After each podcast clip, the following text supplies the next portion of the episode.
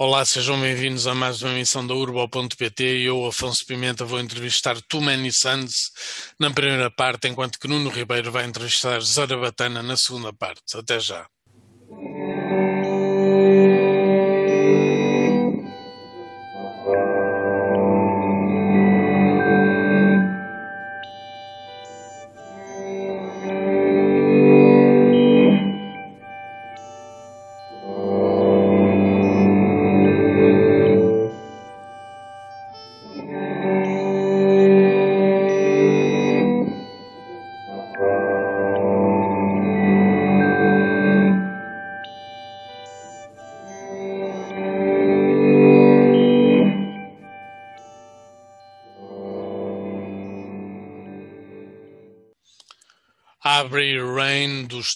Suns do álbum Mini of Light.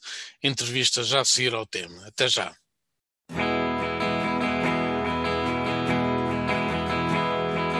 Money goes low, we got mountains to go. Remember December, let's make it September.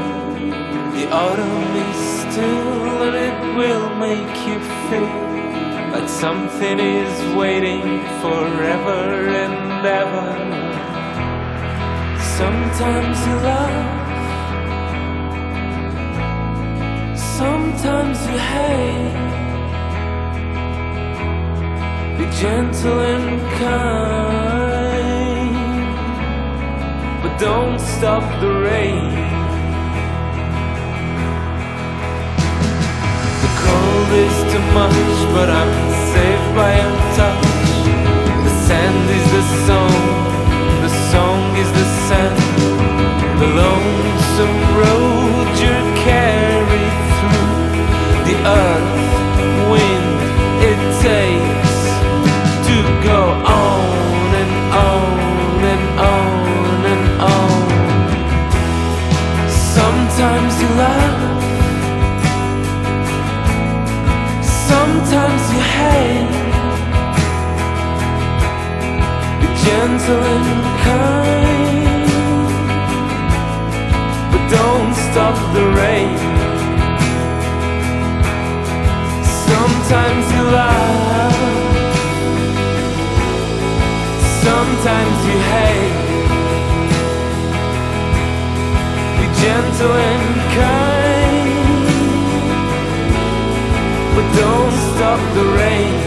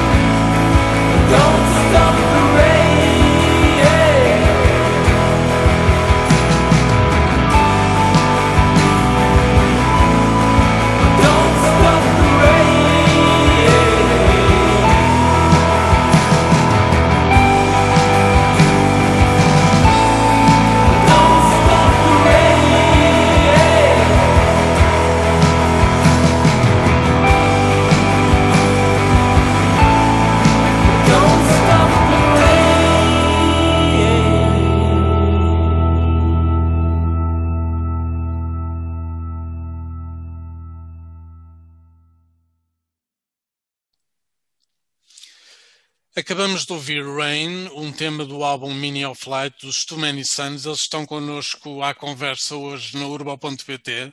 Olá, sejam bem-vindos. Olá, tudo bem? Tudo bem. Hum, eu gostava de saber, em primeiro lugar, o que é isto do significado da luz. Meaning of light. O que é? Um, é uma, uma brincadeira com o Meaning of Life dos, dos, Mon- dos Monty Python e, um, e ao mesmo tempo tem algo de, de sério no sentido em que o, o álbum fala um bocadinho de tem, vive um bocadinho de contrastes e, e- e de no fundo de, de momentos de alguma escuridão, mas sempre interpostos com alguma luz e portanto vive um bocadinho nesse, nesse, nessa montanha russa um bocado de, de, de, contrastes que acaba por definir um bocadinho o álbum. Portanto, achamos que uh, essa brincadeira com depois algo de verdadeiro também que está por trás desse nome fazia sentido. E chamamos demasiados sóis e, portanto, o significado da luz está. Pois, eu ia, está, eu, está ia, ia, falar sobre isso. ia falar sobre isso. Demasiados sóis. Porquê demasiados sóis? Esta aqui respondo eu, Vasco, desculpa, porque foi, foi, tu ainda não estavas na banda. Sim, claro. Pá, porque eu e o João, quando estávamos a eu e o João, quando estávamos a, a, decidir o nome da banda, quando a banda estava a ser formada ainda no início de 2018, estávamos a, ao telefone a tentar arranjar um nome fixe. Pai, gostávamos do nome Sun, uh, só que já havia muitas bandas com o nome Sun. Sim, há, realmente há. E então nós, nós pá, eu disse, pá, é too many, too many suns. E ficou. Muito bem. Um... É, é, há bandas que inventam um bocado quando fazem esta pergunta, mas isto é completamente verídico. Foi mesmo assim que aconteceu. Ok. Um... E como é que surgiu a decisão? Foi em 2018 que vocês começaram. Como é que surgiu a decisão de formarem o grupo? Uh, eu e o João já tínhamos tido bandas anteriormente e gostávamos muito de tocar um com o outro e na altura tínhamos, estávamos os dois livres no mercado, solteiros, e eu telefonei-lhe e ele, e ele aceitou e, e, e, a partir daí tínhamos hoje muita vontade de tocar os dois e a partir daí começámos a, a compor as nossas músicas não tínhamos baixo, ainda tivemos uma, uma amiga nossa que tocou connosco uns tempos, mas depois decidiu sair e portanto fazíamos nós tudo. E depois o Vasco entrou em 2019. E a partir uhum. daí as coisas tornaram-se mais fáceis também. Ok. Uh, Estavas a dizer ao bocado que já tinham projetos anteriormente. Uh, esses projetos eram esses? Tinham alguma coisa a ver musicalmente com o que são agora? Uh, claro que sim, claro que sim. Uh, os nossos gostos uh, não, não mudam de um dia para o outro, não é? Portanto, havia muita coisa que, que acabou por ser trazida, mas, eh, mas, mas sim, mas são projetos diferentes, é, é algo diferente completamente, mas, mas acaba sempre por haver um, uma transversalidade no, no nosso gosto e na nossa maneira de fazer música. As nossas referências acabam por ser mais ou menos as mesmas. Acaba por haver mais liberdade, porque acho que eu, o João, e depois quando o Vasco entrou também, temos uma maneira de olhar para, para a composição e para, para a feitura das músicas que é muito livre, não, não estamos propriamente demasiado. Às vezes queremos fazer uma música mais pop, porque faz sentido, porque, porque é importante também, mas não estamos demasiado presos a, a grandes uh, idiosincrasias, acho eu. Grandes ideias fixas. Eu não vejo muito pop nas vossas composições. Estavas a referir o pop, mas eu não vejo muito. Não? Não. É, depende, do que é que, depende do que é que é a definição de pop, não é? Pop tem muita coisa. Pode, pode ser pop uh, Justin Bieber ou pop Pavement, não é? Pavement também era pop. Ok. Uh, é, é, é, é, daquelas palavras um bocado complicadas que é tipo alternativo, não é? Uh, não, não quer dizer nada, mas, mas quer dizer qualquer coisa. Uma música se calhar um bocadinho mais acessível, mais acessível ou mais mais quadrada ou, ou mais com, com uma. Pá, basicamente, não, não fazemos noise propriamente, não é? Mas embora tenhamos algumas coisas que, o, que, que cheguem lá. Uh, mas, mas sim, mas não sei, pronto, cada um. Eu, eu, acho que mais do que rotular a música, é importante é, é que a música faça sentido, é? Uh, e, que, e, que, e, que, as pessoas gostem de ouvir mas sim. Uh, o álbum demorou cerca de um ano a ser composto. Uh, vocês são perfeccionistas? Como é que isto foi? Fala aí tu, ah, Quer dizer, não, de, acho que não é. Não, conseguimos ser um bocadinho perfeccionistas às vezes, mas acho que também é, a gente trabalha e assim, portanto, não estamos a dedicar-nos exclusivamente a fazer o álbum e as coisas demoram tempo a fazer. E, e, e sim, portanto, não. Um, não foi por falta de vontade que o, que o álbum demorou tempo a fazer, foi só, acho que foi o tempo que nos, que nos organizámos para, para, para o fazer e não. E, e, e sim, não, não sei se É, querem fazer acrescentar 10 alguma coisa. músicas, fazer 10 músicas demora o seu tempo, não é? Claro. Fazer 10 músicas, eh, fazer 10 músicas, eh, dar limá-las, ter a certeza, é o processo de fazer um álbum, um ano não é propriamente muito, não é? É, até que nós tivemos a fazer as músicas e a compô-las, etc. E depois de gravar até estar pronto foram, foram uns meses. Mas depois demorámos muito tempo foi a, a publicar, é? porque Uhum. meteu-se a pandemia, eh, o processo às vezes de masterização, de mixagem, demora o seu tempo. E, portanto, acabámos por. Mas acaba- não acho que tenha sido muito tempo, porque tínhamos uma quantidade de músicas grande, tivemos que ensaiar, decidir quais é que ficavam, depois o processo todo de maturação, depois o processo de estúdio leva mais algumas coisas, tira-se outras, e acho que, que acabou por ser. Queríamos que fosse um objeto mais. Entre... Mais complexo do que o EP, por exemplo. É, um- é um, foi um estilo diferente. Quisemos ser uma coisa mais cheia, mais, Uhum. Eh, como foi o processo de colaboração com o produtor Miguel Vilhenas nos estúdios da Pontiac Records? Foi, foi ótimo. Ele, ele, é, ele, foi, ele, ele é muito perfeccionista. Ah, isso foi ótimo para nós, que somos menos. E, e portanto foi uma maneira de nós também entrarmos ali em, num choque saudável. E ele é, é, muito, é muito interventivo, mas é muito.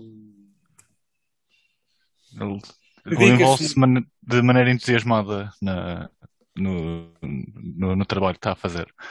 E portanto, eh, acho que ficámos a ganhar também com isso, porque, porque, porque sim, porque estávamos a trabalhar com uma pessoa que estava entusiasta com, com a música que nós estávamos a fazer e que, e que estava também a querer dar o seu toque final, a sua, a, a sua última limagem, assim, e dava, dava sugestões de como é que algumas coisas podiam ficar, coisas assim.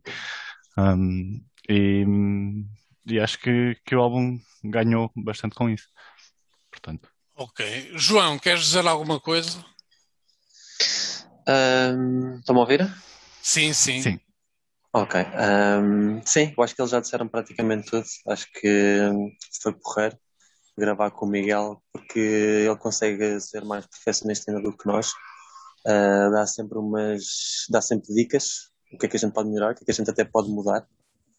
Ah, o que é sempre bom. Ele não está simplesmente a gravar, ele dava opinião. Acho que vocês deviam fazer assim, assim nós depois nós depois mudávamos ou entrávamos ali numa discussão saudável. Mas já foi tudo praticamente dito, sim. Ah, acho que gravar com o Miguel só teve praticamente benefícios. Ok. Este álbum abrange vários géneros, folk, grunge, noise, o que não é muito comum hoje em dia, ouvirmos projetos que integram o grunge e o noise. Eh, o que é bom para mim, porque eu sinto falta desses tempos. Eh, de onde é que vem este interesse por este estilo de música? Eh, que influências é que vocês vão, vão buscar? Quase, Como é, como é o. Eu ia dizer que, como é o Hugo que faz grande parte das músicas, né? É ele que pelo menos traz o rascunho das músicas para o estúdio. Ele, se calhar, é a melhor pessoa para responder a isso. Mas, a nível pessoal, eu consumi imenso grunge quando era mais novo. Ah, se calhar influenciou-me também na, naquilo que eu vou fazendo ou nas opiniões que eu vou dando no, no, no estúdio. Mas, se calhar, o Hugo fala. Não, é que eu acho que faltam guitarras hoje em dia. Uh, Hum. Eu acompanho a produção nacional todos os dias, tudo o que se faz, e faltam guitarras. Uh, pronto, eu gostava que falassem um bocado, que desenvolvessem um bocado isso. Mas olha, por exemplo, os Vinho, que, que é uma banda de- que, eu acho, que eu acho graça, que eu gosto. Tem, tem guitarras, por exemplo, são muito baseados em guitarra. O- Os Cave Story em aspas. Ah, mas sim, percebo, as coisas agora estão a mudar um bocado. Há muito ligação a, àquilo lá chamado lo-fi, e o lo-fi pop. É. Ah, que e tá, a, a música está tá muito tá muito descomprometida, não é? Ah, pá, pois, nós, as nossas influências são estas, não? Eu, eu, Eu acho eu- que eu acho que também sendo, sendo nós um trio composto por guitarra, baixo e bateria, também ajuda a que a nossa sonoridade seja mais, digamos assim, aguitarrada, digo eu. E Epá, eu gosto- também diz isso.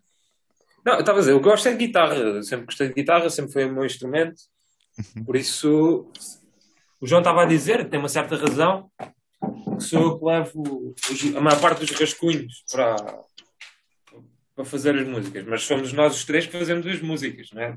Eu não, ah, Sim, sim. não são raras as vezes em que o João e o Vasco intervêm e de uma forma bastante ativa na- nas músicas. Ah, agora, ah, por exemplo, agora nos próximos trabalhos que fizemos, ah, havemos de fazer usar, por exemplo, o teclado, que não teclado como um instrumento fundamental. Ah, mas não só. Também não estamos presos propriamente ao conceito de guitarra. Ah, mas sim, eu acho que tem a ver com as influências que nós temos e que nós ouvimos, e, e- e, no fundo somos três, não é? Eh, o instrumento melódico é a guitarra e o baixo, não é? Mas, mas o mais melódico é a guitarra. Ahm, é, é, é- é aí que eu, que eu exploro os meus as músicas e, e o que é que é fazer com elas. Sim, é, é, é, estás a dizer. Nós, quando estamos a pensar nas músicas, volta e meia estamos a pensar, olha, se calhar aqui ficava bem uma segunda guitarra, olha. Portanto, acho que tem mesmo só a ver com, com a nossa forma de olhar para as músicas e provavelmente com as nossas influências e assim, mas não, não foi uma, uma decisão ah, consciente. Tem, foi só um bocado aquilo que nos soa bem. Muito Quase bem. todas as bandas que eu, que eu levo, que eu uso, pelo menos para mim, que são influências fortes, quase todas são à base de guitarra. E podes dizer algumas? Pá, Sonic Youth, uh, Dinosaur Jr., uh, Pavement, Flaming Lips, uh, Oasis, uh, Blur, um, Stone Roses, uh, tanta Tudo anos coisa. né? 90, tudo anos 90. Tanta coisa. Uh, PJ Harvey, Bob Dylan, uh, uh, Tom Waits, sei lá. O Boss também. Ok. E o, e o que é que podemos esperar de um concerto dos Too Many Sons em palco? É horrível, não vão, não vão ver. Não vamos assistir.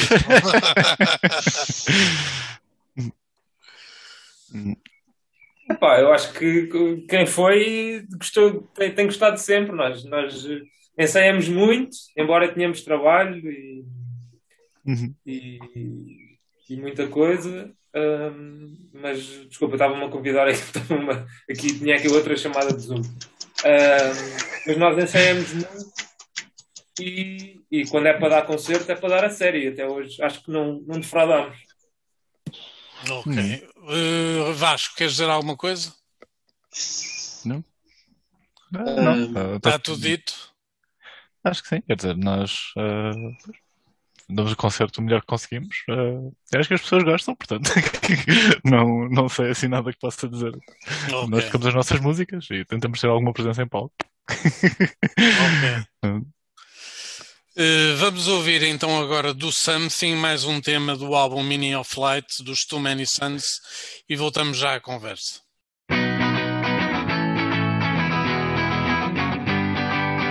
You've got a heaven full of flames, I might just go to hell.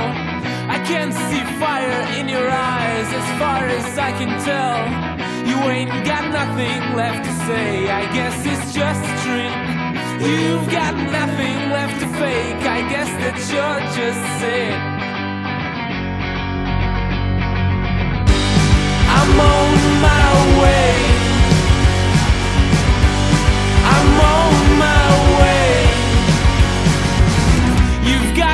heaven full of flames, I might just go to hell. I can't see fire in your eyes as far as I can tell. You ain't got nothing left to say, I guess it's just a trick. You've got nothing left to fake,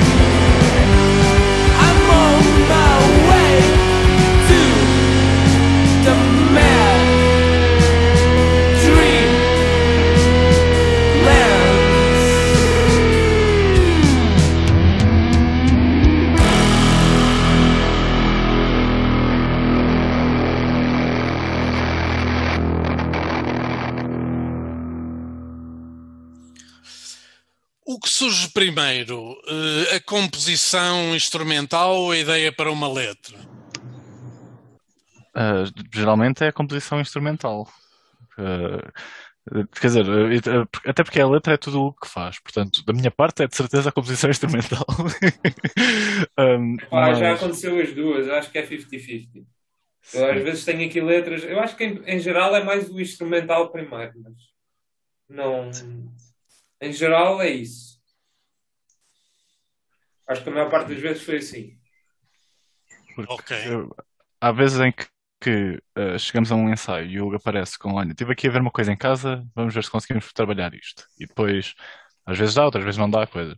Outras vezes estamos só nós a, a brincar com os instrumentos e está a sair uma coisa engraçada e pegamos naquilo e, e desenvolve-se numa música mais à frente. Portanto, um, quando estamos só a brincar com os instrumentos e isso acaba por se transformar numa música, então claramente é, é um instrumento que aconteceu primeiro, não é? Ok. Um, pronto. Um, sim. Eh, diga uma coisa, eh, nesta fase pandémica têm aderido aos concertos online ou rejeitam isso? Uh, não, ainda não. Um, Hugo, estás sem som? Não sei se. Sim, sim, sim. Ok. Uh, ainda não, não. Também acho que ainda não houve muita oportunidade para tal. Não Mas, fizemos é, nós, já, nós já consegui- nós conseguimos dar um concerto mesmo antes de- de- de- de- Da do confinamento. Não, foi já, já com pandemia, mas antes do confinamento estar, estar uh, super apertado. Uh, foi o, uh, que, aliás, foi o único concerto que demos desde que lançámos o álbum e que foi uma experiência engraçada porque uh, aquele tipo, as pessoas tinham de estar sentadas e com cadeiras devidamente espaçadas por causa do distanciamento social e assim. Foi no, Foi no, no no Time Out. time out. Sim. Um, e na altura, tipo, o pessoal adorou. Acho que também em parte porque as pessoas já estavam meias confinadas, mas as regras para dar os concertos ainda não estavam tão estritas. Um, e portanto foi uma, uma oportunidade que tiveram para sair de casa e tipo estar com outras pessoas e Pois, assim sem. E éramos, éramos cinco em palco, fizemos um Uhum. concerto aí com, com um teclado e uma segunda guitarra. Hum. fixe. Uhum. E acho que foi um concerto assim, foi um ponto alto até hoje na, na nossa banda, no sentido em que foi assim um culminar de- de- de- do álbum e do que é que nós conseguimos ali encher aquela sala e, e, pá, e, no fundo dar ali aquele momento às pessoas que foi o último antes do confinamento. Foi muito fixe. Eh, tu estavas a falar em teclado, já há um bocado falaste. Eh, vocês pretendem integrar novos elementos na banda? Epá, eu gostava. Tenho andado aí a falar. Vamos lá ver o que é que acontece. Mas até lá fazemos nós, como sempre. Ok. Uh, vocês dizem que, dizem que divagam por entre diferentes registros sonoros e líricos, mas sempre com a preocupação de salientar o valor da esperança. Querem-me falar um bocado sobre isso? Isso tem a ver com, com um bocado o mote do álbum, não? tem a ver connosco na. Acho que nós não, não estamos presos a qualquer conceito. Eu sei que tu gostas de apanhar sol. Uh, mas uh, não, não estamos presos a nenhum conceito para, para, fazer, para fazer música. Agora, esse foi o mote, é o que está aí no press, foi o mote para, para este álbum. Ou foi, não foi um mote, mas foi, foi tirado um bocado do, de uma Mais uma descrição do álbum do que da banda. Sim. sim, sim. Um... Também faz, faz músicas de todo o tipo. Não, pelo menos da minha parte não vem, não há nenhuma as músicas não têm que ter uma, um tema uhum. específico. Ok. Hum, falam também de libertação. Libertação do quê? Sabes que a, música muitas vezes um, o que é libertação para mim não tem que ser libertação para outra pessoa e é uma das belezas que eu acho que da música é nós podermos da música ou de outra coisa, mas a música como é, é um bocadinho menos concreta do que, por exemplo, um livro ou, um conto. Uh, é um bocadinho mais aberta no sentido da interpretação ou, ou, do sentimento, como talvez um poema, não sei, mas mesmo, mesmo um poema uh, não tem a parte do som associado. E eu acho que libertação pode ser uma coisa para mim, pode ser uma coisa completamente diferente para outra pessoa. Uh, e acho que o que nós, neste caso da libertação, é, é, é um bocado tentar mapear o que é o que é, o que, é que são alguns momentos musicais que estão no álbum, que são de alguma contenção e depois alguma libertação. E é um bocado tentar mapear isso por, por palavras. O que é que isso significa? Não sei. Para mim pode significar uma coisa e para outra pessoa significar outra. Eu, eu é verdade, faço as letras e espero que algum, se alguma vez algum deles me vier com uma letra, não, não recuso de todo. Uh, eu estou muito contente com não ter fazer letras nenhumas. mas para mim uh, há sempre, não há sempre, mas muitas vezes há quando, quando há uma composição, seja musical ou, ou, ou lírica, há, é, é uma libertação é uma libertação emocional. Portanto, isso, com certeza que se é para mim, há de passar, espero, para o resultado que sai. E, e, e para eles também há de ser, só que há, há, há o lado lírico, da mensagem, etc. E depois também há o lado da música em si. Isso não sou eu, somos nós né? que hum. criamos. Muito bem. Uh, lançaram o álbum também em formato cassete e eu sei que esgotou. Uh, vocês estavam à espera disso? Epá, fizemos um trabalho também de falar às pessoas. As pessoas aderiram imenso, acharam imensa graça, que todos quiseram comprar. Resultou. E têm os aparelhos em casa, as pessoas? Não sei, há sempre alguém que tem qualquer coisa, mas, mas, mas também lá dentro vem, vem o download digital, uh, por isso acaba por ser um objeto um objeto de memória e, e, e, de apoio à banda e que as pessoas podem ter. E para além disso, tem umas fotos bonitas lá dentro. Uhum. Não é um objeto, não é, um, é um objeto que traz isso também. Acho, acho que resultou e, e as pessoas ficaram contentes. E vão fazer uma segunda edição. Agora já, já, já fizemos. Já fizeram a segunda edição. Já, já, já. Já. Essa ainda não escutou. um, mas, mas sim, mas é também porque realisticamente uma pessoa que quer ouvir as músicas não vai estar a pegar num CD ou numa cassete, vai pegar no Spotify ou no, ou no YouTube ou qualquer coisa assim.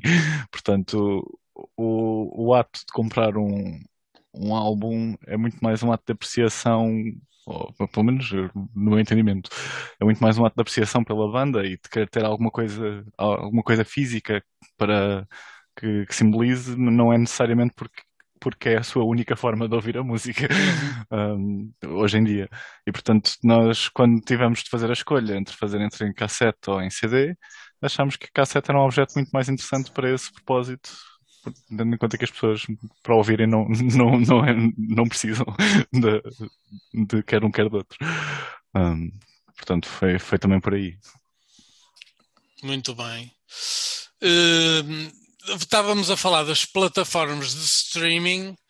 Vocês veem benesses na, nas plataformas de streaming ou, acham que retira um bocado de valor à forma como a música é consumida? Eu vejo as duas coisas. Eu vejo vantagens e desvantagens. Já pensei um bocado sobre isso. Acho que há claras desvantagens e acho que há claras vantagens. Desvantagens é, é a rapidez com que tudo é consumido, muitas vezes. Mas isso não é, é inteiramente bom, essa rapidez. Não, não, não. Estou a dizer, isso é uma desvantagem. Ah, ok. E acho que há às tantas é playlists para correr, playlists para, para, antes de dormir, playlists para lavar o cão, e isso, isso, isso, isso retira-me um bocado a, às tantas esta música já passou de moda, é, é, tratar a música um bocado como um objeto um bocadinho volátil que não é, na minha opinião. Ou pelo menos uma, uma parte da música não é. E nós não queremos que, que a nossa seja. Por outro lado, traz uma possibilidade a bandas como nós de chegar a sítios impensáveis sem, sem ter que passar pelas rádios sem ter que passar pelas rádios e por, ali, por, por uma linha e chegar a um número de pessoas. Não, o nosso álbum foi ouvido já tipo 13 mil vezes. Uh, desculpa, temos 13 mil streamings, ou o que é que é, desde que lançámos. Ok. Acho que isto era um bocadinho complicado de, de conseguir de outra forma, sinceramente. Exato. E portanto há aqui, é aqui um jogo difícil. Mas, mas não sei, digam vocês a vossa opinião, já agora também estou curioso. É, eu, a minha opinião é só que isto é é a realidade. E portanto nós adaptamos a ela. não, não faço grande juízo de valor sobre se devia ser de forma diferente ou não. É só é assim que as coisas funcionam. Nós queremos fazer a música é assim e nós adaptamos a isso. Pronto, é só isso. Oh. João, queres dizer alguma coisa em relação a este tema? Eu acho que o, o grande contra é as bandas não ganharem muito dinheiro. E, o, e acho que o pró é realmente uma pessoa que está do outro lado do mundo, no Japão, conseguir nos ouvir à distância de um, de um clique, é uma coisa super rápida. Uh, e acho que lá está, é como eles estavam a dizer, há coisas positivas e há coisas negativas. Um, acima de tudo, acho que é positivo porque as pessoas podem nos ouvir a qualquer altura. E uma banda que é desconhecida pode se tornar conhecida em menos de nada. Uhum. Eu acho que eu acho que é o ponto, é o ponto favorável do, do streaming, das plataformas de streaming. De qualquer forma, há tanta quantidade de bandas e de projetos hoje em dia que as bandas ficam um bocado a navegar perdidas no meio da confusão toda, não é? Assim. É pá, mas, mas por isso é que também há outras coisas, para além do Spotify isso. E, portanto, eu acho que eu ainda valorizo muito nós estarmos a passar na, na rádio e e eu acho que isso valoriza muito também, porque, porque são, nem tudo é o Spotify, nem tudo é o Apple Music, e acho que há outras coisas, concertos.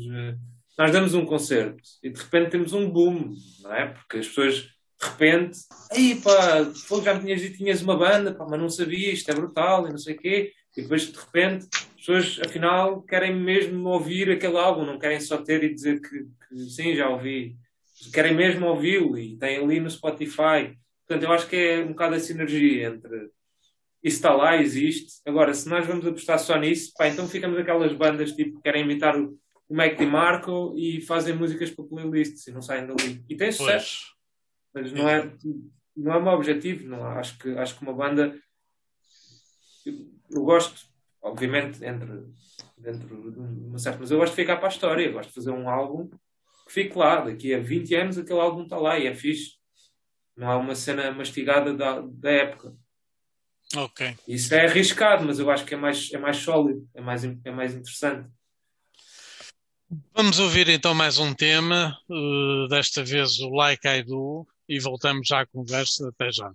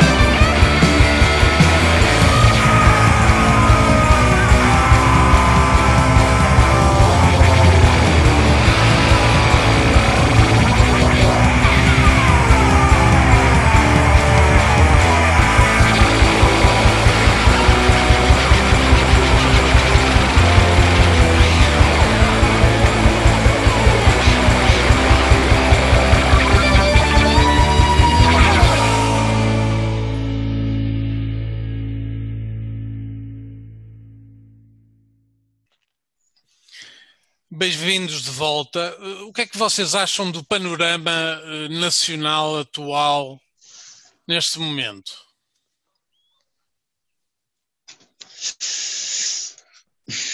Acho que há muitas bandas. Acho que há, para além de haver muitas bandas, há bandas a fazer diferentes, eh, coisas diferentes. E acho que o panorama musical neste momento é rico. Pode não haver eh, os chutes ou o HF, da- de- dos nossos tempos, mas há, acho que há imensas bandas com, com muita relevância e, e há imensos festivais ah, aos quais as pessoas aderem em massa, ah, festivais só de música portuguesa, e acho que isso é o, é o espelho de, de, de como a música portuguesa está tá saudável nos dias que, que correm. Uhum. Sim, todos os dias que- saem coisas novas. Mas eh, diz, diz. Sim. Dizer, eu acho que, há, que há quantidade, e nem sempre a quantidade é qualidade, mas, mas também há qualidade. E, e, e há muita banda, mesmo, mesmo que às vezes, pelo menos do que eu ouço, pode não ser muito aquilo que eu mais gosto, mas que é feito com qualidade. E isso existe. E, e acho que claramente há um profissionalismo das bandas muito, muito maior hoje em dia. Consegue-se encontrar bandas a fazer coisas, lá está, mesmo que não possam ser o meu, o meu género musical, mas, mas que respeito a, a, a qualidade com que as coisas são feitas e, o, e, a, o- e a seriedade com que são feitas. Pronto, depois ah, acho que continua a haver às vezes uma certa dificuldade em poder poder ir, ir subindo, não é? Mas isto sempre foi assim, não, acho que esteja nada diferente. É, é uma luta eh, que às vezes de sorte, mas, com- mas com muita resiliência também. Nós temos tido muita paciência e muita, às vezes, mesmo muita paciência para, para saber, ah, isto calma, que isto, a gente vai lá. E é um bocado assim que se vive em Portugal. A gente vai ali à Extremadura Espanhola, que são cidades, as cidades mais se calhar mais longínquas a nível cultural de Espanha e, e tem-se para aí mais eh, 20 salas de concertos do que numa cidade qualquer eh, média portuguesa. Portanto, Uhum. é, são- é difícil, é complicado aqui em Portugal, porque é um. Obviamente que há sempre um nicho que consegue consumir mais do que a maior parte. Isso acontece em, muito- em muitas áreas, mas aqui em Portugal isso é, ver- é especialmente verdade, porque, porque há poucos espaços, há pouco espaço, há, pouca, há menos oportunidade e, portanto, isto ainda é mais, é mais difícil chegar àquele, àquele topo. é? Mas, e, portanto, quando se fala às vezes do panorama nacional, depende um bocado, não é? Eu respeito muitas bandas, muitas bandas que aí estão e não têm muita projeção. Ok. Eh, E eu agora queria vos perguntar, porque anda muito falatório sobre o facto de irem aumentar nas rádios a quota de passagem de música portuguesa de 25% para 30%. Acha suficiente? Eu, vejo que a Antena 3, por exemplo, está a passar bastante música portuguesa, mas eu não sei, não faço ideia, não, não tenho uma grande opinião. Mas isto é a nível geral. Ah, ok, ok. O que é que tu achas, João? Não tenho uma opinião muito formada em relação a isso. Acho que não deve de haver um- uma obrigatoriedade. Acho que também deve partir um bocado das próprias rádios, né? Apoiarem aquilo que é, que é nacional e que lá está, reafirmo, há, há muitas bandas com muita qualidade. Hum, acho que aumentar em 5% não é nada assim muito. Não é nada do outro mundo. Hum, sim, não é nada assim muito radical. Mas isso é nas rádios públicas, É a nível geral. Acho que privadas também? Sim, privadas também. Mas pronto, sempre é, sempre é mais qualquer coisa para hum, as bandas portuguesas, mas que devia, lá está, novamente reafirmo, mas devia partir um bocado das próprias rádios, eh, mostrarem mais o que é, o que é nosso, o que é nacional, porque o que não falta são várias bandas de vários quadrantes diferentes da, da música. É um assunto complexo, pá. Sim, Por, não- por outro lado, também tu tens que ter alguma, algum filtro de, de gosto, né? porque quem está ali na rádio tem que decidir. E às tantas não podes aceitar todas as bandas. Portanto, está ali sempre, Pois, exato. há sempre lugar para irritações, não é? A gente gostava também de estar aí em, no ar em algumas rádios e às tantas há que aceitar um bocado, né? Que- mas Hum, Sim, eu acho, eu acho um bocado que, tipo, idealmente, não seria preciso ter uh, nenhuma cota para as bandas portuguesas, que, que, que isso acontecia só naturalmente e que uh, e, e, pronto, e, portanto não, não seria preciso nenhuma, nenhum destes tipos de legislação.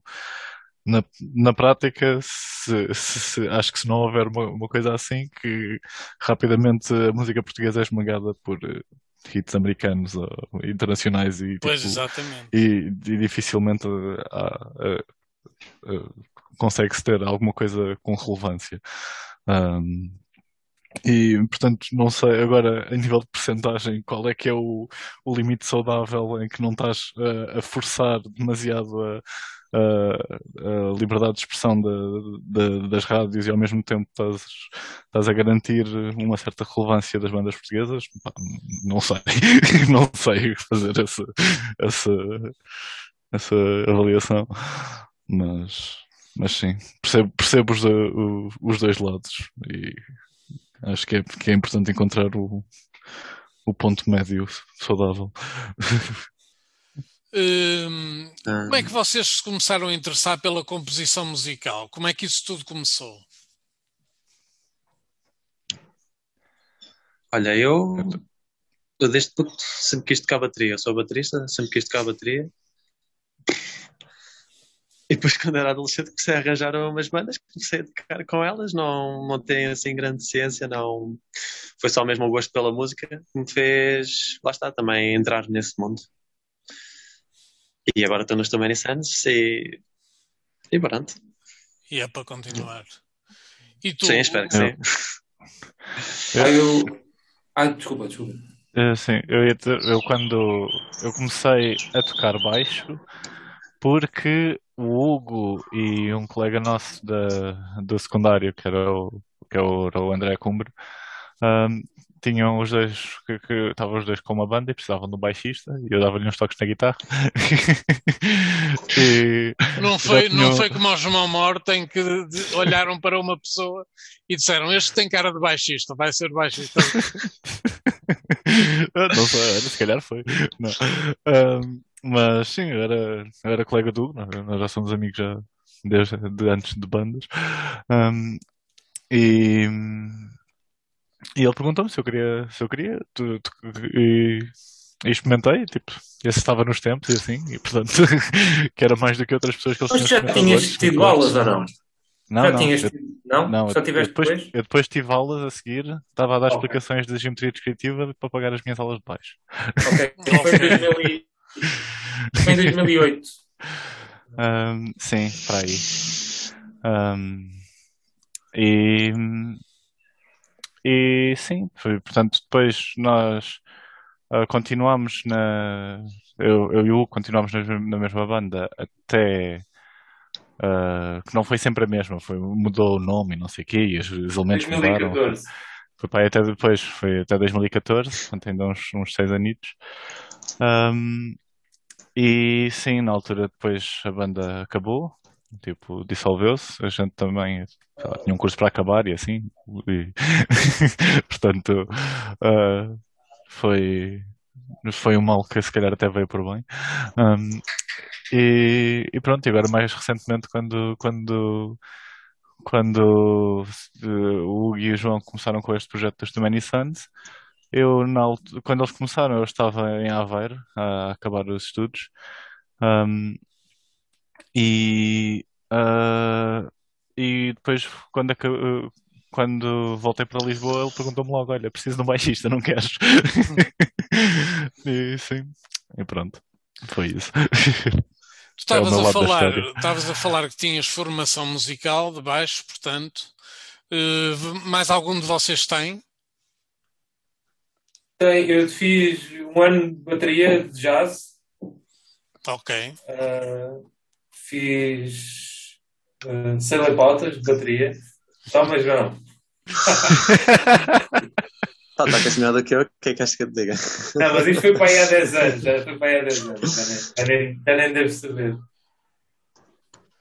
Uh, e. Desculpem.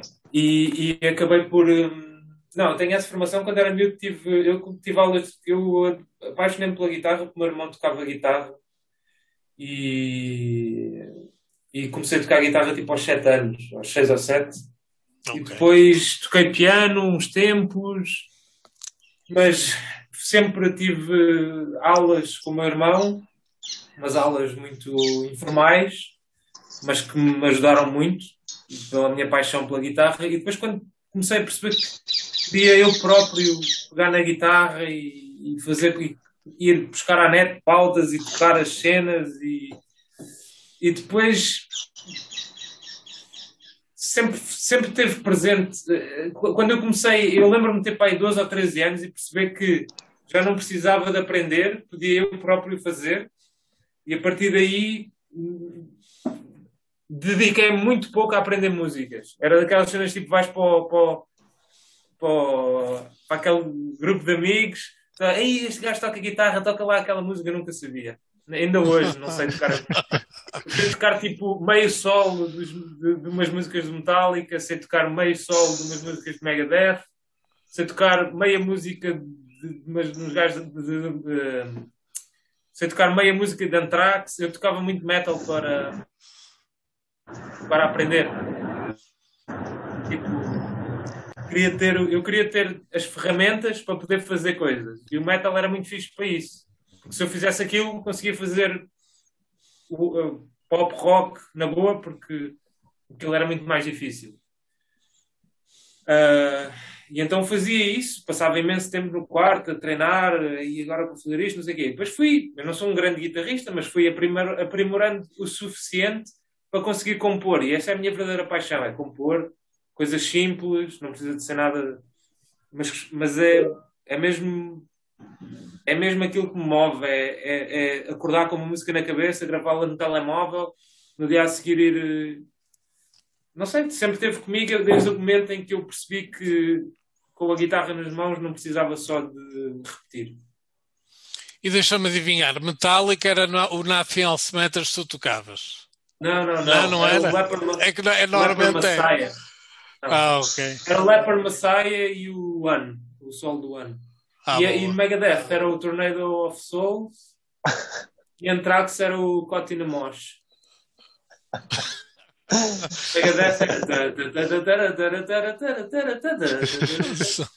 Ah, e também sabia. E o coisa, o Master of Puppets também. Ok. Eh, tu estavas a dizer que acordas com música, eh, tu sonhas com música? Às vezes. Já me, já me aconteceu. Tipo, acordar daquelas. Acordas tipo às quatro da manhã que- com falta de ar, não sei o quê. Eu lembro-me de acordar uma vez e estar literalmente com uma melodia na cabeça que era incrível e eu depois fui gravá-la. Mas não me acontece com muita frequência. É mais tipo estar eh, chamado daydreaming, estar tipo fazer qualquer coisa, estar a pensar, fazer um beat qualquer. Mas normalmente preciso de algum tempo. Não passo, eu, eu tenho momentos em que sou um bocadinho mais profícuo e, e tenho mais inspiração. E quando isso existe, eu aproveito e gravo logo. Depois, mais tarde, vou revisitar o que gravei. É um bocadinho assim o meu processo. Ok. Tipo, agora deu-me uma coisa de inspiração, gravo qualquer coisinha, acho que está fixe. Depois, mais tarde, vou estudar aquilo que eu próprio fiz e vou aprimorar. É mais ou menos assim. Ok. Eh, vocês fizeram no primeiro ensaio logo uma data de músicas para o EP Garden. Como é que isso aconteceu? Logo assim de, de rajada? Foi ali em Camedurico, lembras-te, João? Sim. Ah, Nós fizemos sei. logo ali um esboço, pelo menos para ir para umas três músicas, assim na boa. Fizemos a South, fizemos a Trainwreck. Lembras-te que eu fui para a bateria?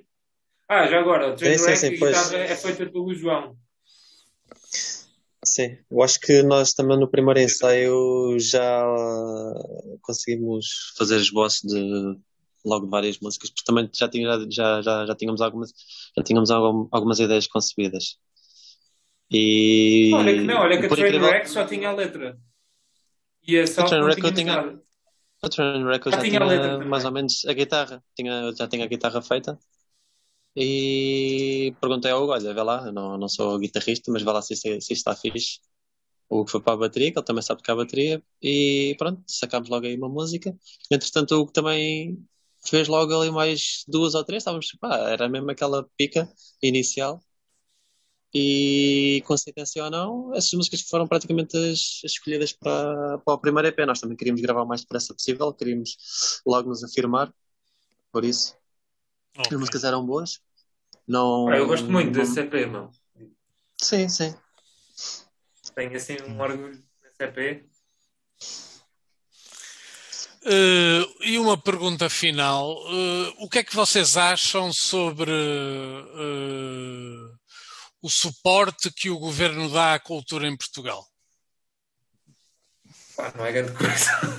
o que eu sei é que tanto nós os três não dependemos exclusivamente da música e acho que se dependêssemos estaríamos muito mais preocupados com isso, porque Claro. infelizmente é assim, é assim, não é? Porque quem, quem está dependente disso. Agora, é, eu, a mim custa-me ver técnicos, ver pessoas, por exemplo, como a nossa agência, não é? Uh, de, de concertos, eles vivem daquilo, não é? E eu, eu tento me pôr no lugar deles. Eu nem lhes pergunto se eles têm já concertos para nós ou não, porque eu penso que eles devem ter, estar numa situação péssima. Ou seja, quem, quem tem negócios cuja. No nosso caso, felizmente, ou infelizmente, mas é o que é, nós temos que ter trabalhos para sustentar a música. Não, não, não conseguimos viver ainda da música, espero um dia conseguir. Ah, mas quem tem negócios só exclusivamente da música ou de teatro, ou seja o que for, é muito complicado. Acho, acho que sim, acho que é muito, é muito difícil. Não há, não há uma. um- culturalmente, acho que até é um problema provavelmente cultural. Não há uma grande abertura à cultura. A gente vê que às vezes dá concertos de 5 euros e o pessoal já. Oi, espera aí. É, Exato. é, é complicado. Por isso, pessoas que vivam mesmo disso, agora neste momento ainda, ainda pior ficam, nem, nem quero imaginar. E acho que é um problema estrutural, acho que não é deste governo. Eu não estou não, não propriamente dentro dessas questões, mas acho que é um problema estrutural e acho que até já deve ter havido momentos piores, mas, mas não, não é um momento bom de certeza. Mesmo, Acho com- que- mesmo Eh, Acho que com a pandemia que, que se torna um bocado de, de- de complicado julgar a quem é que has de dar subsídios, como é que has de, tipo, porque ah, quando está tá tudo a correr como é, como é suposto, portanto, sem pandemia, ah, é, mais fácil fazer essa alocação do que agora em que metade das pessoas que tinham trabalho tiveram de ficar em casa e depois de repente ainda dar a ver subsídios para toda a gente. E, Tens portanto, razão, mas, mas fazer, mas por exemplo, fazer eh, vendas de quadros a 50 pessoas e gastar 500 mil euros, não é 50, era tipo 10 ou 20 pintores, ou o que é que era, Uhum. fez assim um grande leilão para dar 500 mil euros a, 10 a 15 ou 20 pessoas, já não sei, como esta ministra fez. É um bocado um desrespeito. Eh, Não era, não era 500 mil euros, eram uns milhões, já não sei, pá, já não sei. Era uma coisa um bocado ridícula. E houve algumas, houve algumas coisas mesmo simbólicas foram feitas eh, mesmo durante esta pandemia, que acho que mostram um bocadinho hum, a falta de noção. O Bruno Nogueira outro dia falava nisso, e eu acho que ele aí tinha alguma razão. Que é, às vezes não é a questão dos subsídios, com certeza que há de ser muito complicado estar a distribuir agora mal pelas aldeias, mas a questão é que às vezes há certas atitudes que à partida já são tão ridículas que dá para perceber que eu não tenho uma grande simpatia por esta ministra, mas, mas pronto, também não, não, não conheço o suficiente para estar a, a tirar grandes, grandes dividendos, mas eu acho que demonstra um bocado a falta de noção que quem, que quem está lá em cima tem perante, por exemplo, um técnico de som. Ah, João, tens alguma opinião? É, como é óbvio, é super complicado saber a quem dar o dinheiro. Eu sei que a cultura em Portugal não. É que não atinge um, 1% do PIB sequer. Pois, exatamente, exatamente. Não há, não há orçamento, não há, não há dinheiro para a cultura. Nós também, com o ordenado mínimo e médio que temos em Portugal, as pessoas também não são as mais consumidoras de, de espetáculos. Acho que parte tudo da nossa mentalidade uh, como cidadãos. Quer dizer, uh, se nós não temos dinheiro para ir uh, ao teatro, como seria normal ir, ou se não temos dinheiro para ir a concertos, se, se dizemos logo que 5 euros para um concerto já é caro, também fica difícil depois, quer dizer, isto depois é, cria-se aqui uma bola de neve, né? Quer dizer, depois também não, vá, não há dinheiro para, para técnicos de som, para atores, porque se as pessoas também não, não consomem muito, também não vamos investir muito. Eu acho que temos que mudar um bocadinho esse paradigma.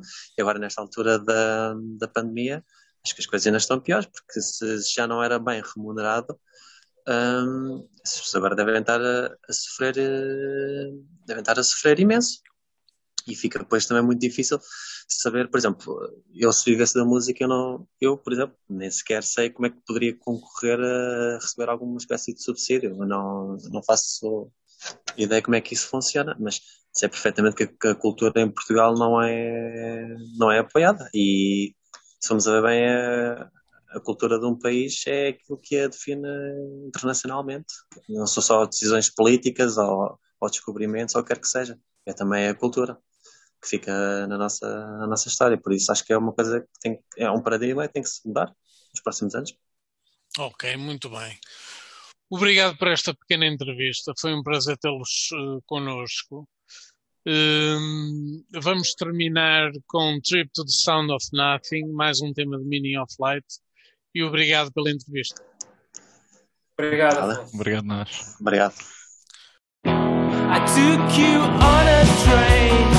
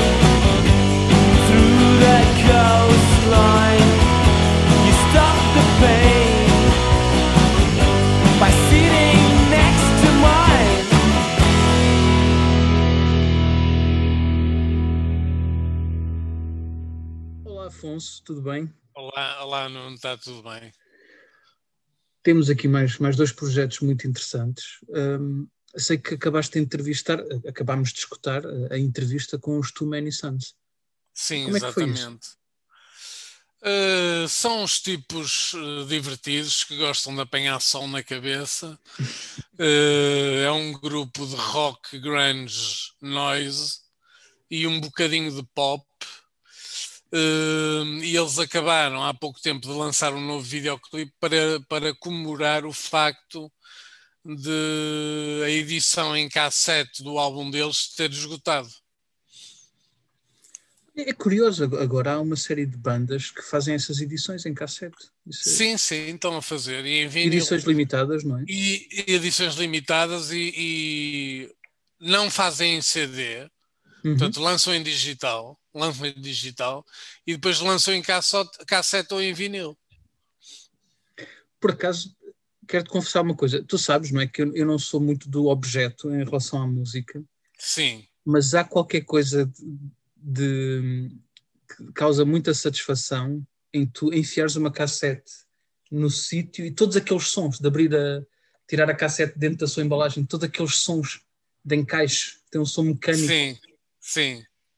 E até carregares no botão do play. Há botões que são digitais, mas há aqueles que são mecânicos. Todo esse ritual é muito é muito fixe. Eu Tenho saudades disso, é verdade. Nisso Eu um tenho, bocado eu tenho saudades, eu tenho saudades da cassete, porque eu, quando era eh, jovem, ia muito para os Jerez. E então punha-se uma cassete e não se andava para a frente, nem se saltava músicas, nem se andava para trás. Ou seja, ouvia-se o álbum todo e aquilo servia como banda sonora da viagem ou do momento. Sim, Eh, hoje em dia nós saltamos de música em música e acabamos por não usufruir totalmente de um álbum inteiro, de que muitas vezes são álbuns até concep- conceptuais, hum, e a mim dava- dava-me um grande prazer ouvir os discos dessa forma. mas até me estás a lembrar uma coisa que eu vi há pouco tempo. Quando digo há pouco tempo, já pode ter sido há uns três anos, mas não foi há muito mais. Ah, o Walkman, que foi Sim. primeiro lançado pela Sony, fez não sei quantos anos e foi bastantes até. Então, houve coisas que eu para já não sabia, que é o primeiro modelo tinha duas saídas de som, porque Sim, achava-se que ninguém ia querer ouvir música sozinho. Que coisa estranha. Então, ao menos dava para duas pessoas ouvir. Isso é uma curiosidade que achei interessante. Então, houve alguém num, num canal do YouTube muito conhecido sobre música ou qualquer coisa assim, que eu vi na altura, eh, ou até um daqueles sobre gadgets, eh, que ehm, disse que eh, mostrou, ainda tinha um Walkman antigo, e mostrou ao filho. E o filho Ok. achou piada aquilo tudo, disse que era um bocadito grande, não é? comparado na altura com um telemóvel ou um leitor de MP3 exato. mas só houve uma coisa que ele não conseguiu perceber como é que as pessoas podiam usar um Walkman e não ter essa opção, que era o shuffle, que Ah, era tocar músicas aleatórias. Então, Nós somos de uma. Eu nunca na minha vida usei o shuffle, eu não- nem percebo qual é a lógica. Eu também não. eh, Mas, mas hoje em dia, eh, pronto, é, se calhar É o normal, é o é normal. o normal. Muito bem, e tu trazes eh, os Zarabatana, certo? Exatamente, olha, é um, uh, um grupo interessantíssimo. São músicos, têm vários projetos. Um deles acho que é um, um dos músicos mais interessantes que nós temos em Portugal. Digo isto uh, porque não conheço tão bem o- os outros, que é o Yao Tembe. O Yao Tembe também foi um dos fundadores da, dos Criatura. Uh, tem uma série de colaborações Ah, ok. em música experimental, em jazz, e uh, é, um, é um tocador de, de, de metais fa- fabuloso. Isto é um. Eles contaram a história de como se conheceram, eu não, não quero estar a estragar. Nota-se que são pessoas que têm grande à vontade eh, e um sentido de humor e um respeito uns pelos outros, assim, muito fixe de observar. E a música deles é, é muito interessante. É uma música que faz lembrar rituais, faz lembrar magia, faz lembrar eh, eh, tradições de outras culturas. Um, é uma música mesmo muito interessante. É um Muito bem. E vamos ouvir um primeiro tema deles agora, não é? Sim, eles têm já três álbuns e nós vamos ouvir um, do disco Fogo na Carne um tema chamado Sangue de Macaco. Ok, vamos ouvir então. Vamos lá então.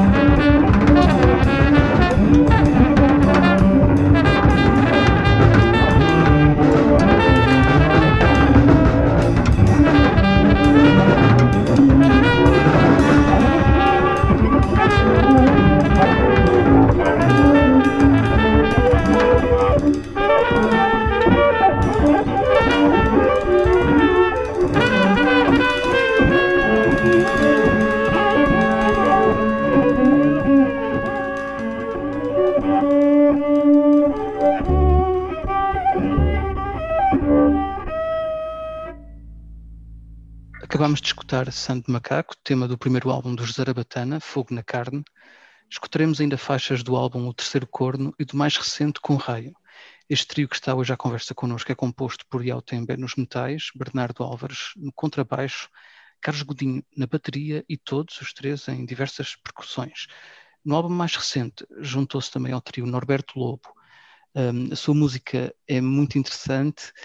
Um, em vez de estarmos aqui com grandes definições, vamos conhecer os músicos que a criam. Um, boa tarde aos três, obrigado por terem aceito o convite. Olá. Obrigado, Nuno.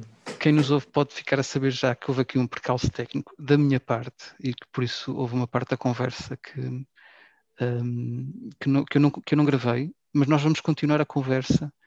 Há, há sempre coisas que, pronto, que não ficam registadas. Hein? Vivemos num mundo em que tudo é gravado, mas há coisas que ainda escapam a isso. Nós estamos a falar da música enquanto conversa e do facto disso ser uh, algo que também esteve na, até no, na origem do, do Sarabatana, é? nos primeiros momentos. Não sei se querem retomar a conversa aí nesse ponto ou ir a, até para outro, para outro tema.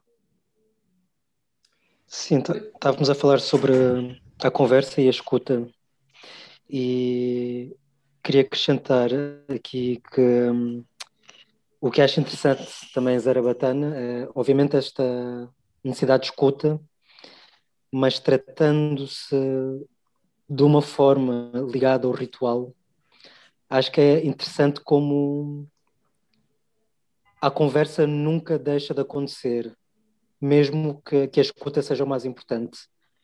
Mas sinto que há, ah, não sei se uma pressão, mas houve uma necessidade, pelo menos da minha parte, não sei se também é partilhada pelo Bernardo e o Carlos, de continuar a,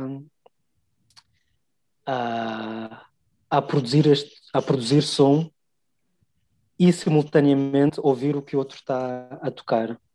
E, e, e digo isto, por exemplo, em oposição a outras formas de, de, música improvisada, em que, em que é preciso realmente o silêncio para, para se escutar.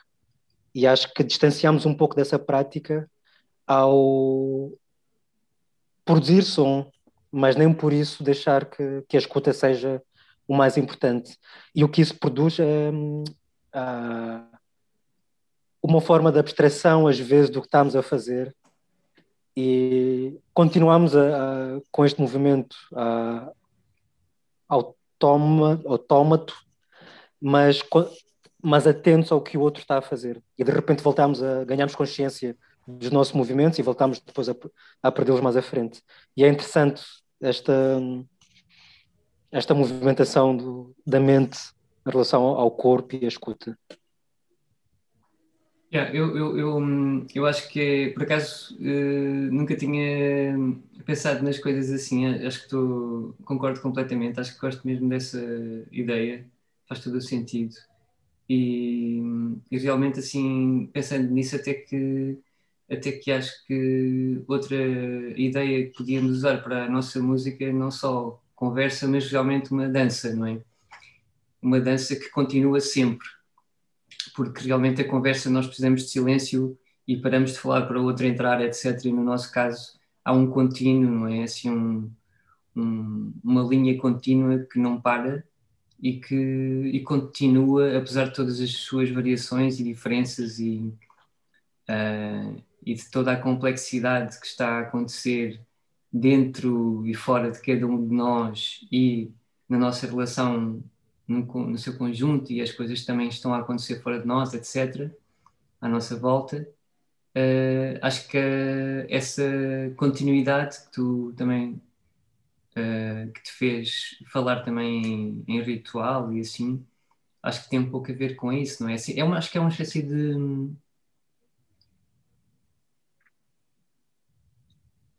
não sei se gosto da palavra de entrega, mas é assim uma certa generosidade, uma certa, um avançar assim no escuro. Uh, não sei bem o que é isto, mas vou em frente. Uh, e vamos continuar com isto, sem grandes decisões, nem explicações, nem previsões. Vamos só continuar. Não sei porquê, mas bora lá. Eu, eu, eu vim passar uns dias tive a oportunidade de passar uns dias fora de Lisboa, depois essa oportunidade, e hoje dei assim uma caminhada grande nas montanhas.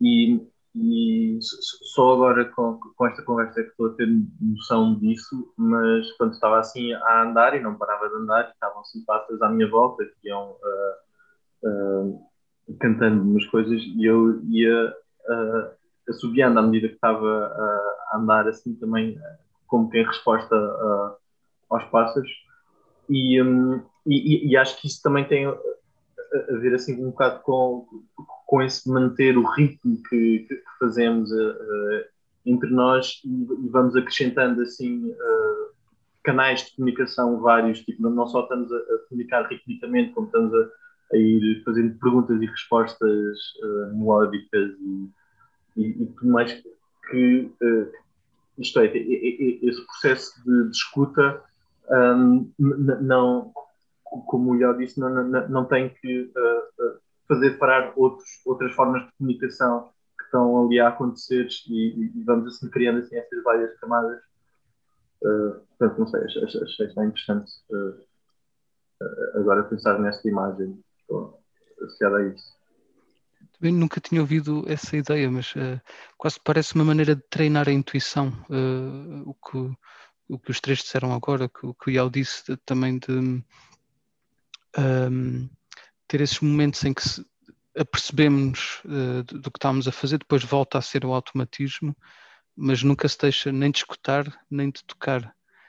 Um, ehm, a música também tem a, a parte formal, de que demora muitos anos de aprendizagem do instrumento, mas quando se toca é suposto não se pensar, epá, esta pessoa deve estar a treinar muito tempo, deve ser uma coisa natural, não é?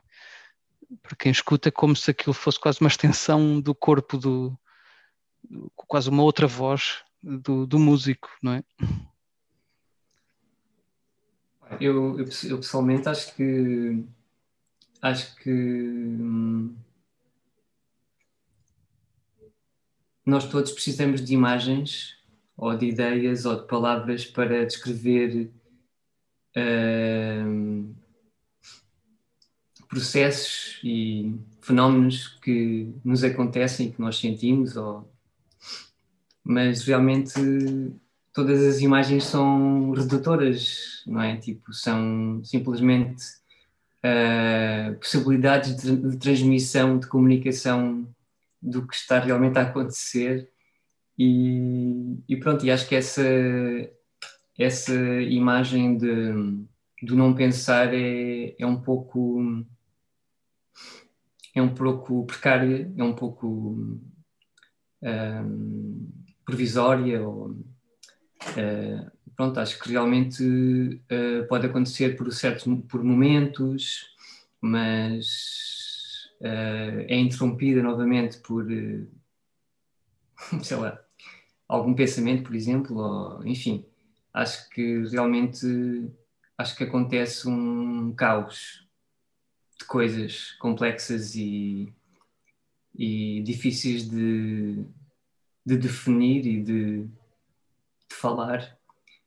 Uh, mas realmente para também pegar no que estávamos a dizer antes e no que o Ial também começou por dizer, acho que é interessante um certo ponto, assim uma espécie de ponto de equilíbrio em que nós conseguimos de alguma forma não ficar tão preocupados em ajustar o nosso peso nem para a direita nem para a esquerda e conseguimos de alguma forma continuar em frente com esse equilíbrio uh, num certo num certo contínuo, não é? Assim, como se houvesse assim aquele clique de as coisas continuarem a desenrolar sem grande esforço, não é?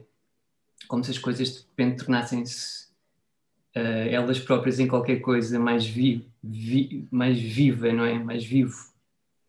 E, e eu pessoalmente acho que sinto que isso acontece de vez em quando, assim, esse esse fluxo, assim, digamos, que surge, não é? Tenho um amigo que fala em milagres, não é? Esse milagre da conexão entre as pessoas.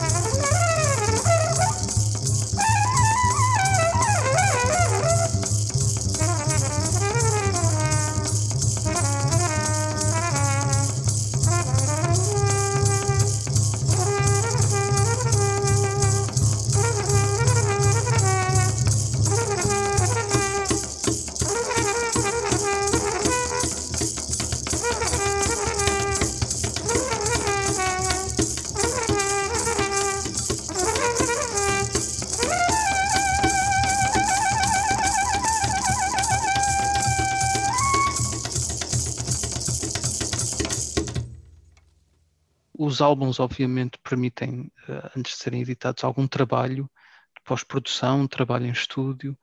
Um, como é, qual é a diferença destas faixas que nós podemos ouvir para um concerto? O que é que acontece num concerto que é específico? Como é que vocês abordam os temas? Eu acho que, assim, fazendo uma escala, acho que todos os ensaios que fizemos foram melhores que todos os concertos que demos. e todos os concertos que demos foram melhores que, que, os, que os álbuns que temos, assim, por ordem. Porque se há uma razão, acho que uh, tem a ver com a forma como lidamos com, com isto que temos estado a falar, sobre esta. Como, como dar espaço a surgir este momento em que de repente há esse tal momento mágico em que estamos para lá do, desse controle. E, e pessoalmente ainda é um desafio lidar com a, a, com a concretização ou realização desta música em objeto e mesmo em concerto, mesmo com, com público, apesar do, do público trazer a, a, a essa componente da presença de outras pessoas extra ritual que é, que é muito importante, mas uh, sem ser egoísta, acho que fazemos esta música.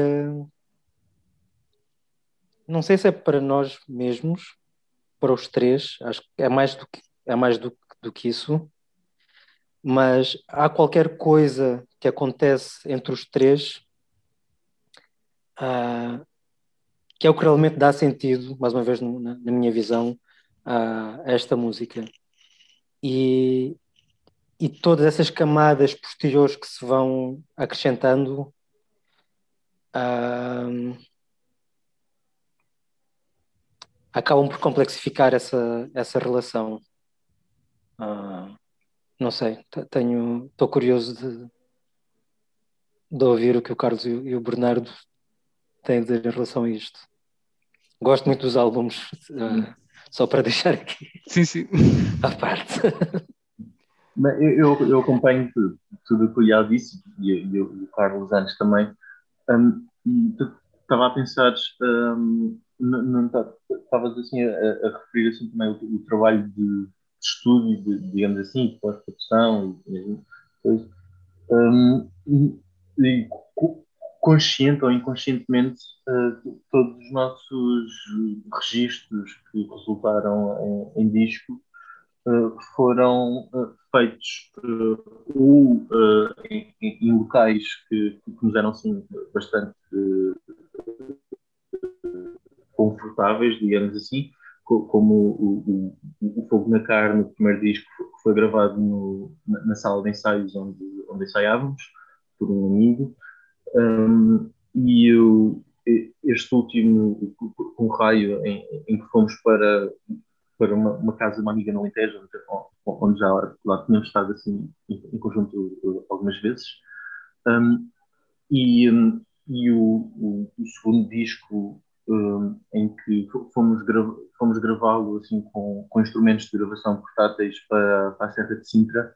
Uh, todos eles têm assim, essa, um, essa dimensão não, um, não formal, uh, digamos assim, e que, que eventualmente uh, tem assim, uma, uma certa consciência de do, do quão fugaz é, é, aquilo que fazemos e de, de procurar encontrar esse, uhum. esse, esse, cotidiano ou esse, um, um, esse, esse comum uh, da nossa coisa e, e, um, e, e, obviamente que havendo sempre uh, pós-produção necessária que seja a misturar as coisas e tudo mais um, sempre fizemos a coisa uh, mais numa lógica de, uh, de, fazer entre pessoas amigas, entre pessoas próximas, um, não, isto é, nunca houve uh, nesta banda um, uma perspectiva uh, de, fazer dinheiro ou de, de estar assim a, a, alimentar uma indústria ou, ou, ou com uma lógica de, de promoção e, e, e, tudo mais. Então sempre foi uma coisa bastante familiar ou, ou, ou, próxima a, a, tentar trazer ao de cima aquilo que, que acreditamos ser assim, estes pontos fortes de, uh, que, que, são também bastante efêmeros. Uh, esse momento uh, fugaz de interesse momentâneo, não sei. Eu, eu, eu devo dizer que realmente essa questão monetária acho que é muito importante. Um, acho que nós todos, lá está, temos, uh, temos diferentes abordagens ao, ao Gerabatana.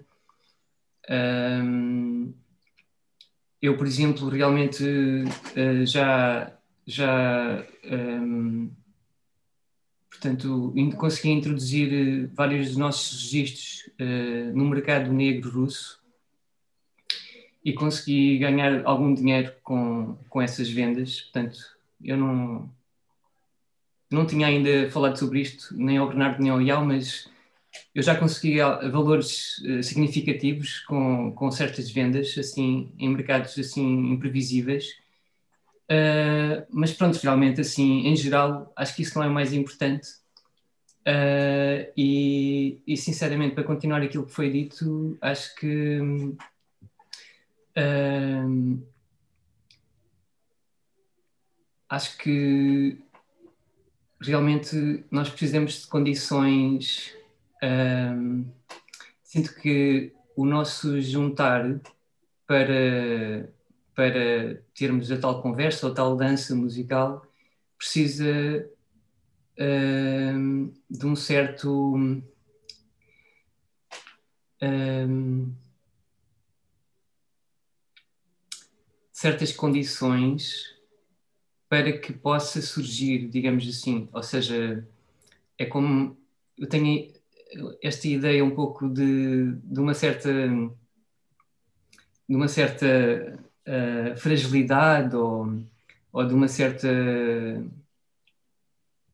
não sei se diria timidez, não é isso, mas é assim, é preciso, ou seja, é, é difícil encontrar aquele tal ponto e, e, então precisamos de, de, de uma certa de, de, condições que nos permitam uh, alcançar, digamos, uh, um, é como nesse lado realmente não consigo expressar isso de outra maneira que não falando num sentido mais, digamos, espiritual ou uma coisa assim, ou seja, é preciso haver as condições certas para, para, para surgir, para surgir esse, esse fluxo, não é?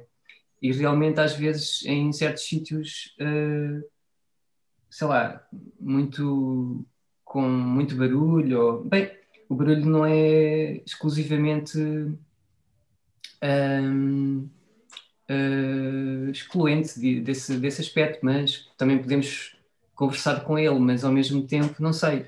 Acho que, acho que essa, essa categorização que o Iau deu há pouco acho que tem um pouco a ver com isso, não é? uh, há coisas que simplesmente não, não, não são capturáveis, assim, nem por registro, nem num concerto. Há coisas que só, que só são uh, sentidas numa partilha mais íntima. Sim, e para mim a questão uh, é um pouco entre a tensão entre a, fluidez, como referiste, e, e o registro e, e pode ser transposta, por exemplo, mais uma vez para no, na, na questão do ritual, em que poderemos pensar em dois tipos de, de, rituais. Um em que é preciso realmente um território específico, um território sagrado para se dar o ritual, e um outro que é preciso precisamente o contrário, que é. Uh, acho que falávamos disso no outro dia, de um espaço para acontecer o, o, o imprevisível, e para ver para existir esse imprevisível não pode haver essa encenação. E eu sempre senti que com Zarabatana precisamos desse espaço mais uh, comum possível para, para que aconteça o imprevisível. E um espaço concerto ou uma gravação já são um, um espaço sagrado em que há uma carga que uh, poderá não ser a mais uh, favorável para se dar esse. E daí termos encontrado sempre outras estratégias de, de gravação e também de concerto para amenizar um pouco essas condições.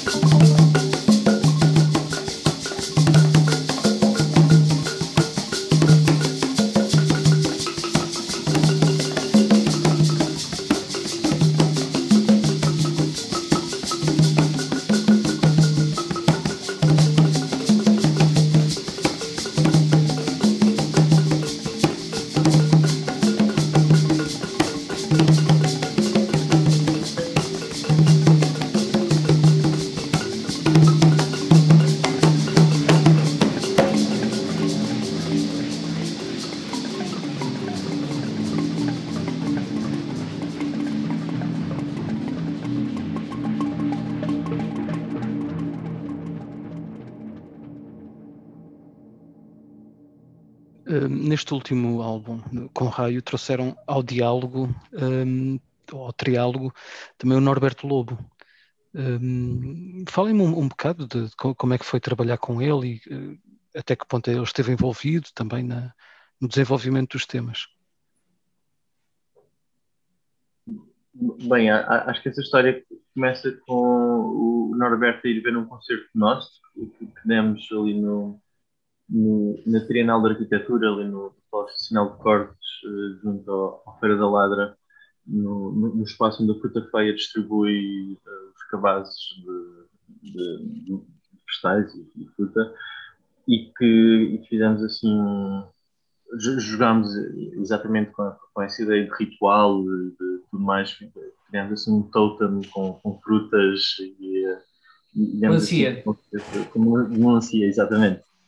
E, e, enquanto as pessoas estavam a ir buscar uh, as cestas de fruta feia, nós, nós, estávamos a tocar. E o Norberto foi ver esse concerto e, uh, e no final do concerto uh, acho que veio, veio dizer coisa que uau, tipo, curtiu bem fazer parte desta banda, bora lá e, e, e ficámos ok, bora pensar assim numa coisa em conjunto mais.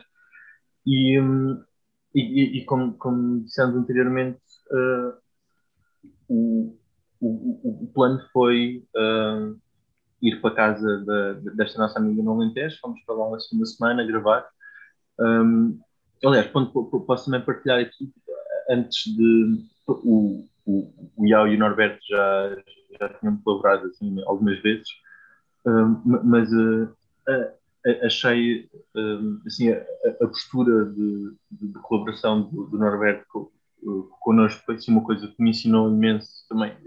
É, é, é uma vontade que, que é, é, uma coisa que, que desde aí que, que tenho repetido em, em, todas as colaborações, que a postura dele foi, ok, eu interessa-me fazer música com, com pessoas de quem seja amigo. Portanto, uh, que, que quero ver se quero experimentar uma amizade convosco antes de, uh, antes de fazermos isto em conjunto e, e começou com ele assim a convidar-nos para jantar fora e, e, uh, e coisas assim e pronto, acho que construiu-se essa amizade e, e, dessa amizade, desse, desse diálogo, de, de, dessa um, de, dessa partilha e tudo mais, então uh, uh, juntámos durante uma semana para uh, testar ideias e, e, tudo mais e ir gravando e resulta nesse disco.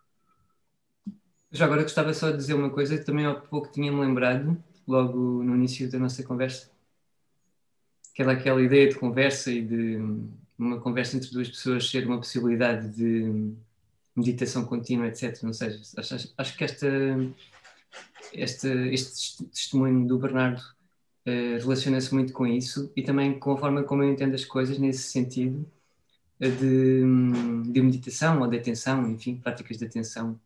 Não sei, ou seja, eu, eu acho que vejo um contínuo entre música e não música, mas isso sou eu, claro, estou a falar por mim, mas eu vejo assim um certo contínuo essas.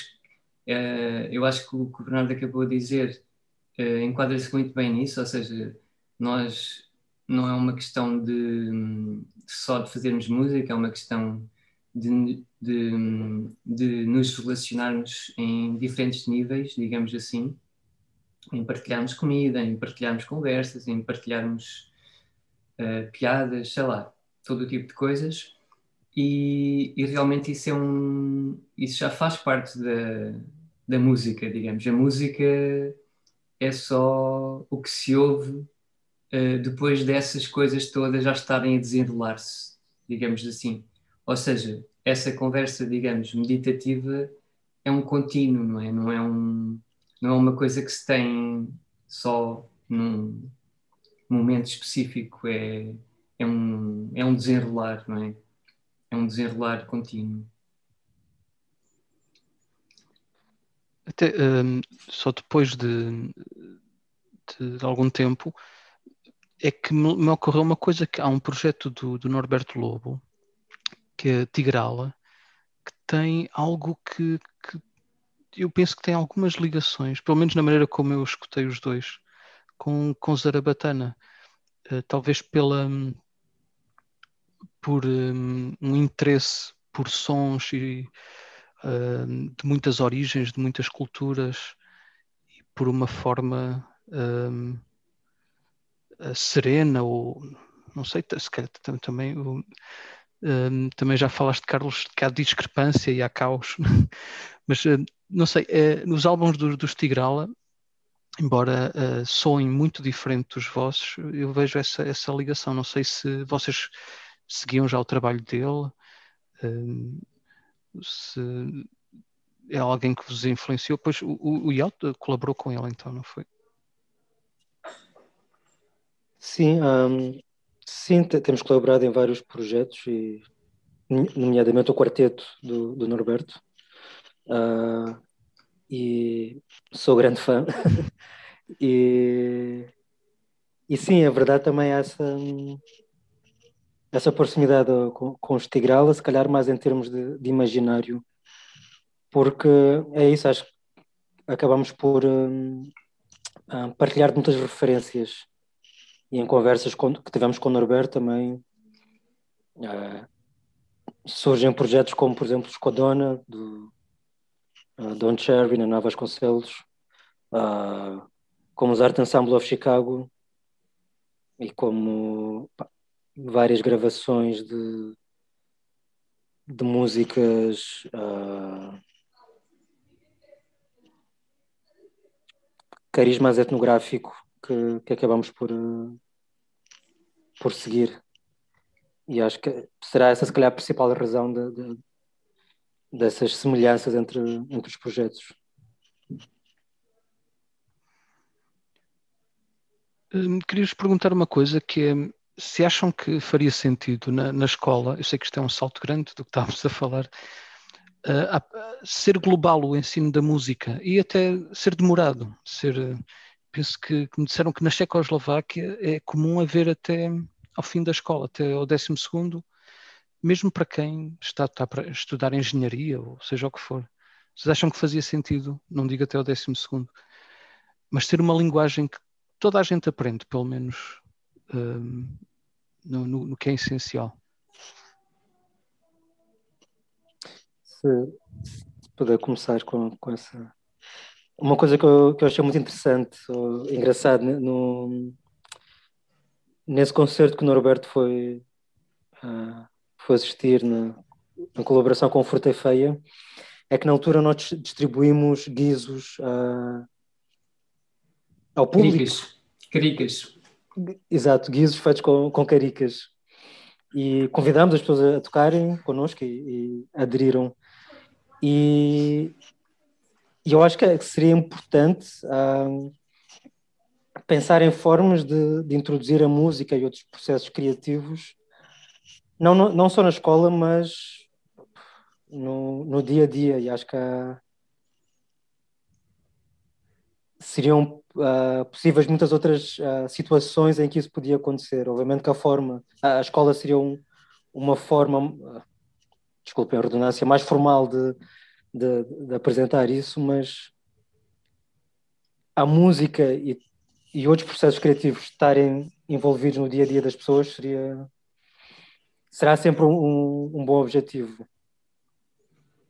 Eu, eu não podia estar mais de acordo. Eu acho, acho que acho que hum, nós precisamos de, de mais momentos conviviais com música e dança e conversa. E sem dúvida que isso é uma necessidade fundamental que, pela qual nós nos devemos debater. Uh, e, e, realmente acho que isso é essas, essas, essas coisas que, que sempre serviram para aproximar as pessoas e para lhes proporcionar uh, uma sensação de pertença e de convivialidade, elas são absolutamente indispensáveis e, e, já eram antes e continuam a ser, apesar de, de, da sociedade às vezes ganhar formas que restringem uh, essa, essas possibilidades. Mas eu acho que elas são, continuam a ser um, um, uma, uma coisa absolutamente importante pela qual nós devemos continuar a, a bater pé, não é? A, a, lutar para que elas possam acontecer, esses, esses momentos lúdicos que não têm objetivo, que não têm função aparente, que não têm preço, não têm valor de troca, mas são esses momentos que permitem que nós realmente uh, encontremos, que encontremos um sentido sentido uh, de vida, realmente. Eu acompanho totalmente o que disseram o Carlos Miguel e, e acho que, e, e, confesso assim, alguma uh, comichão, tipo, tenho assim algum preconceito quando ouço falar uh, em ensino musical, por exemplo. Acho que como, como ensino artístico em geral há assim um potencial muito grande de, da coisa ser feita assim sob um ponto de vista elitista e sobre uma, uma lógica assim bastante um, um, isto é assim, a, ideia de, assim, de, de, da cultura como um valor nacional que devemos património.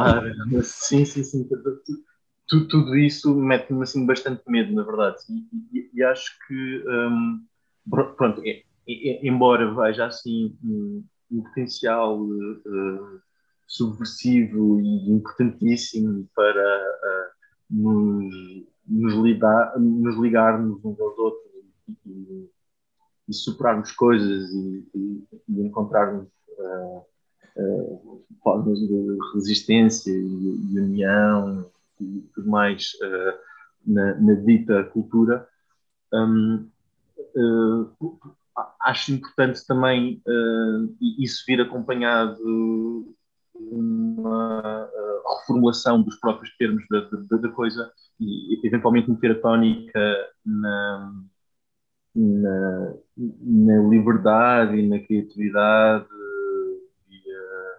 e, e, e e na, na, expressão e na. E, enfim, eu não estou a dizer uma coisa propriamente pensada, estou a falar estou, a, estou a falar, estou a pensar onde estou a falar, mas um, há, há, há, acho que uh, a, tónica não deve ser um ensino musical ou um ensino artístico, mas sim uh, um, uma, de, de, de, dar a, de dar a conhecer coisas que vão para além de, formalismos e de, tudo mais. Um, pronto, acho que é isto. Ou seja, só, vou só dizer mais uma coisa. Eu acho que a música, tal como todas as disciplinas, todas as áreas, tem que uh, ir ao encontro da vida cotidiana das pessoas. Não podem ser uma, uma abstração, uma, um trabalho de alcançar alguma coisa fora da nossa própria convivialidade e vivencialidade, elas têm que alimentar o que nós já temos, não é? O, que, uh, o dia a dia. E então eu acho que a música tem que ter esse sentido, não pode ter um sentido de sairmos fora de nós, uh, não pode ter um sentido centenário de ascensão uh, alienante, não sei para onde, enfim.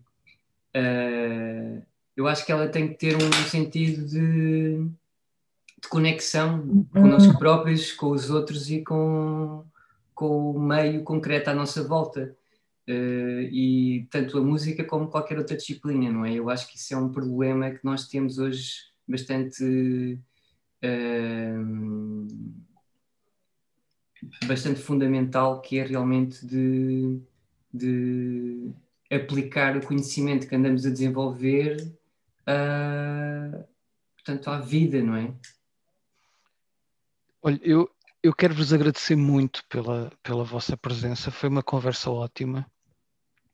Um, quero-vos agradecer também pela música e esperar ver-vos nos palcos o mais depressa possível. Obrigado, Iá, obrigado, Bernardo, obrigado, Carlos. Obrigado, Nuno.